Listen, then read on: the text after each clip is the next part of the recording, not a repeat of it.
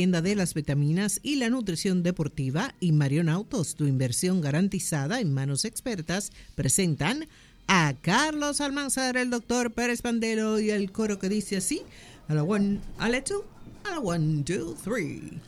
Ya, llegamos. llegamos. Adelante, Charles. Bueno, señores, todavía no hay alarma, no hay una alarma en la NBA con relación a las grandes anotaciones que han tenido lugar específicamente en este mes que ha terminado de enero. Recuerden que Luca Donchi anotó 73, 7-3. Joel Embiid 70. Estamos hablando de una misma noche. O sea, se produjeron doble anotaciones de 60 o más puntos dos veces en enero. Eso nunca había ocurrido. Nunca. Entonces, Devin Booker y Carl Anthony Towns, cada uno anotaron 62. En la, eh, simplemente eso en las últimas dos semanas. Dijo Dumars, Joe Dumars, quien es vicepresidente ejecutivo y jefe de operaciones de, baloncesto de la NBA, que es el ritmo que lleva el juego. Es donde está el juego en el día de hoy. El baloncesto de la NBA está en esa posición en el día de hoy. Es la cantidad de tiros de tres que los muchachos están ahora intentando. Vamos a tener erupciones ofensivas como esta, algunas, ¿verdad? Repito, en las últimas dos semanas, solamente en las últimas dos semanas, Dijo Joe Dumars que los ejecutivos de la NBA no están alarmados por tales números, debido a que el promedio de anotación de la liga apenas ha, subido un poquitito con relación cuando se compara con la temporada pasada. Bueno, esos numeritos están este año, cuando usted toma todos los juegos y la cantidad de, puntos que se anotan, solamente ha subido un 0.5 78% con relación al año pasado. 0.78%. Es decir, ha subido de 114.7 puntos a 115.6 puntos por juego. Ese salto es eh, eh, fue mucho más grande la temporada pasada, porque este año está el incremento en 0.78, pero el año pasado fue de 3.7% con relación a los 110 puntos por juego que la liga tenía en la temporada 21-22. Es decir, que pueden haber anotaciones individuales muy grandes, muy grandes, pero en sentido general no ha subido gran cosa. 0.78 78%. Ya hay gente que está hablando de que podría llegarse a los 100 puntos por juego. Un jugador, un solo jugador, anotar 100 puntos por juego, tal como hizo Will Chamberlain en, en el año 1962, donde estaba con los Warriors de Filadelfia. Entonces, eh, todas las preguntas de la gente, qué es lo que está produciendo todas estas anotaciones, pero individuales, porque a nivel de la liga no ha aumentado gran cosa. 73 anotó Luca Doncic. Entonces la gente está comenzando a hablar ya de, de estos números locos que estamos viendo, pero repito, la liga no ha incrementado gran cosa. No, no, no. Entonces, la Enví, recuerden, bueno, Joel Enví hoy parece que no va a jugar con el equipo de Filadelfia, parece que le van a evaluar una de sus rodillas. Pero Enví anotó 70, Cal Towns terminó con 62 la misma noche. Entonces, Devin Booker también anotó 62 y Luca Doncic explotó con 73. Lo que, bueno, aquello fue increíble. Esto no había ocurrido nunca. Es la primera vez, es la primera vez en 77 años de historia de la NBA que cuatro jugadores diferentes han anotado por lo menos 60 puntos en un juego en un lapso de cinco noches. Es decir, hubo un gran total, oigan esto, desde 1964 hasta el 2022, desde 1964 hasta el 2022, hubo un total de cuatro partidos de 70 puntos. Pero entonces, ahora tenemos, en los últimos 390 días, tenemos cuatro. Cuatro juegos Señor, eso es increíble, de por lo menos 70 puntos. Y es algo que los especialistas se están preguntando, ¿qué es lo que lo está produciendo? Bueno, dice, repito, Joe Dumars, que es la cantidad de tiros de tres que muchos jugadores están tomando en el día de hoy. Adelante, profesor Pandelo. Gracias, Carlos.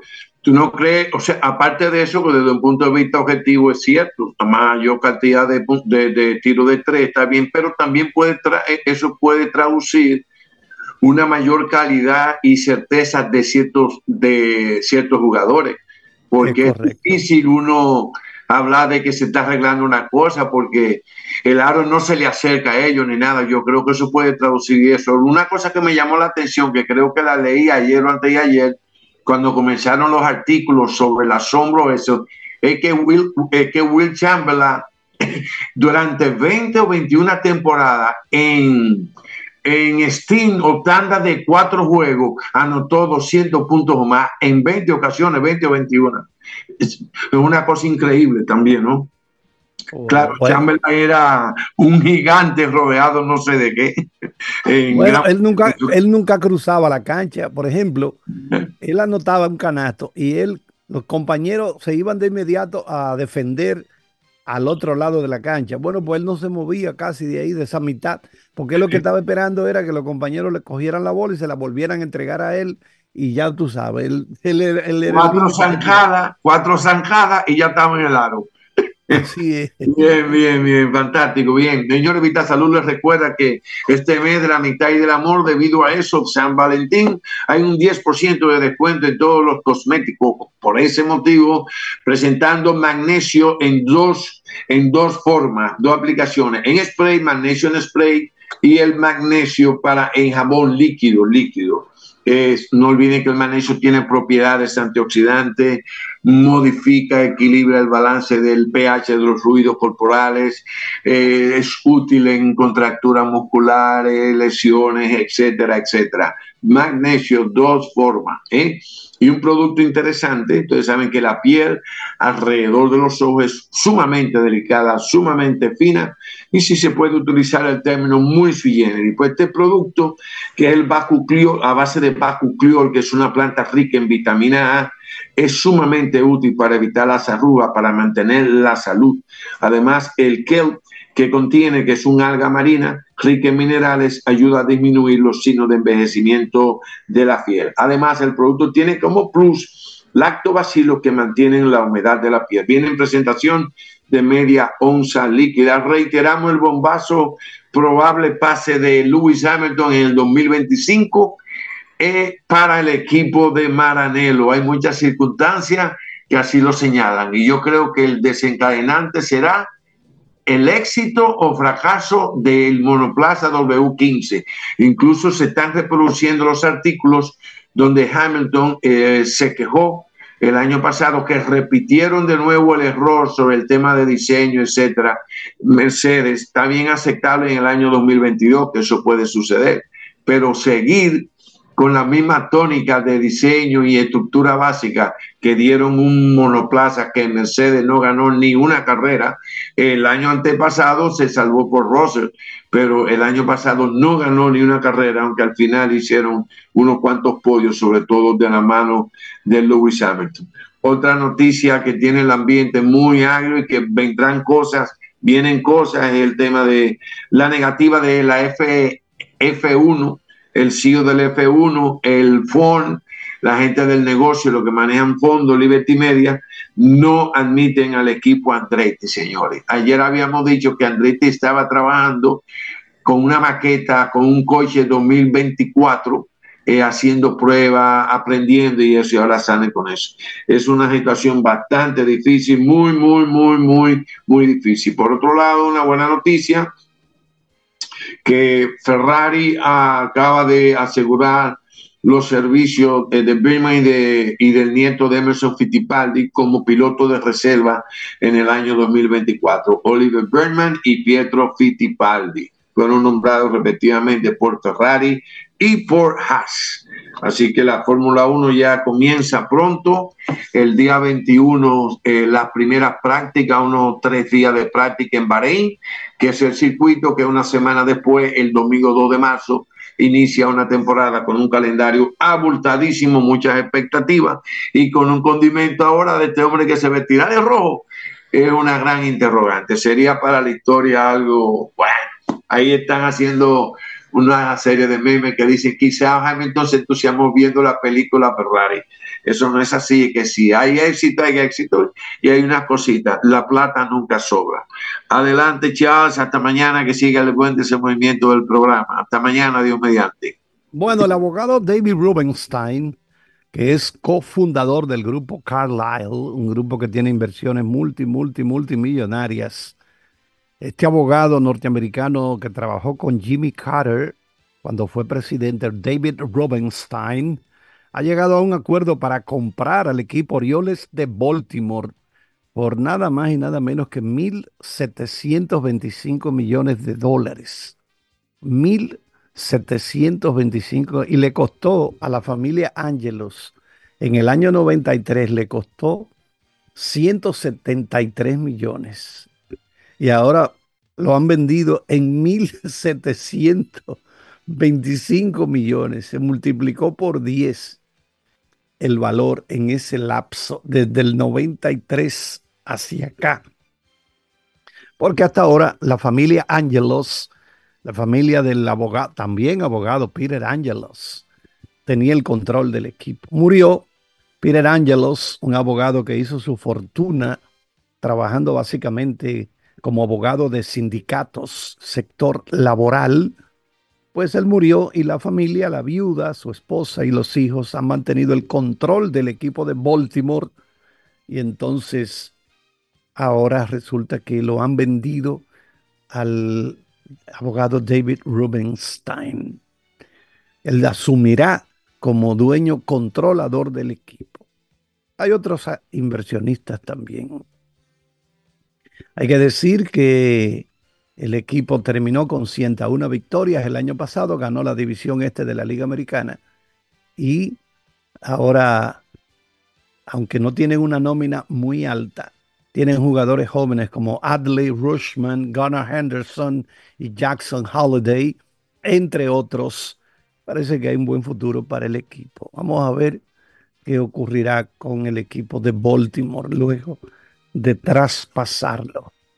Todavía no se ha hecho el anuncio oficial, pero parece que eso está ya listo para arrancar. Bueno, pasando a la situación de los Atléticos de Oakland, el emblemático casino Tropicana de Las Vegas será demolido para construir ahí un estadio de grandes ligas. El Tropicana de Las Vegas será demolido y ahora vamos a ver la construcción. Sería un estadio de 1.500 millones de dólares que tendrá a los Atléticos de Oakland como los dueños de casa. El próximo 2 de abril será el cierre definitivo del Hotel y Casino Tropicana, días antes de cumplir el aniversario número 67 de su inauguración. Entonces se inauguró en el año 1957 y se definió como el hotel casino más caro de Las Vegas. Tres niveles o tres pisos, 300 habitaciones y costó 15 millones de dólares. Ahora se tiene planeado que ese terreno tenga un estadio de béisbol con capacidad para 30 mil asientos, 30 mil espectadores y un techo que se correrá, un techo retráctil de esos techos corredizos. Los, los 30 dueños de equipos de grandes ligas aprobaron en noviembre la mudanza de los Atléticos a Las Vegas.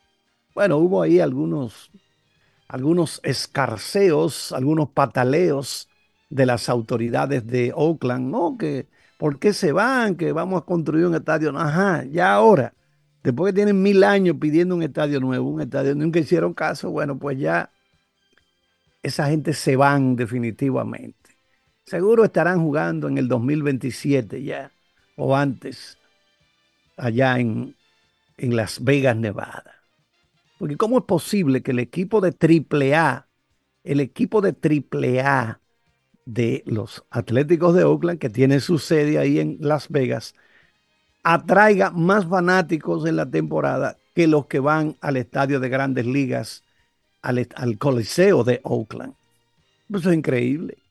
O sea, más gente va en Las Vegas a ver al equipo AAA de Oakland que los que van al Coliseum, al Coliseo allá en Oakland a ver al equipo grande. Pues es una cosa increíble en la Serie del Caribe. Osi Guillén es el manager del equipo de las, los Tiburones de la Guaira. no han visto a Linda nunca en la Serie del Caribe. Entonces, esta noche a las 9.30 será ese partido Dominicana-Venezuela. Vamos a ver qué pasa con Osvaldo Guillén. El, está, el equipo acaba de proclamarse campeón de la Liga Venezolana por primera vez desde la campaña 85 86, 1985-86. Bueno, él era un novato en grandes ligas en ese momento, con el equipo Medias Blancas de Chicago. Ha ganado ocho campeonatos, pero allá en Venezuela. Los tiburones de la Guaira han ganado ocho veces, pero en Venezuela. Nunca ha ganado en Serie del Caribe. Quedaron bien en los años 83 y 86, quedaron subcampeones con jugadores como Tony Armas y Andrés Galarraga. Vamos a ver qué va a pasar con eh, Guillén. Recuerden que él fue campeón con los Medias Blancas de Chicago luego de 88 años sin que el equipo ganara. Derrotaron los Medias Blancas al equipo de Houston. En esa época todavía Houston pertenecía a la Liga Nacional en el 2005. Pero nada, vamos a ver qué pasa. Eh, él tomó el mando del equipo sustituyendo a Edgardo Alfonso. Edgardo Alfonso lo sustituyó este Guillén, que vuelve a Miami, donde él dirigió a los Marlins, pero ustedes saben que él es medio loco.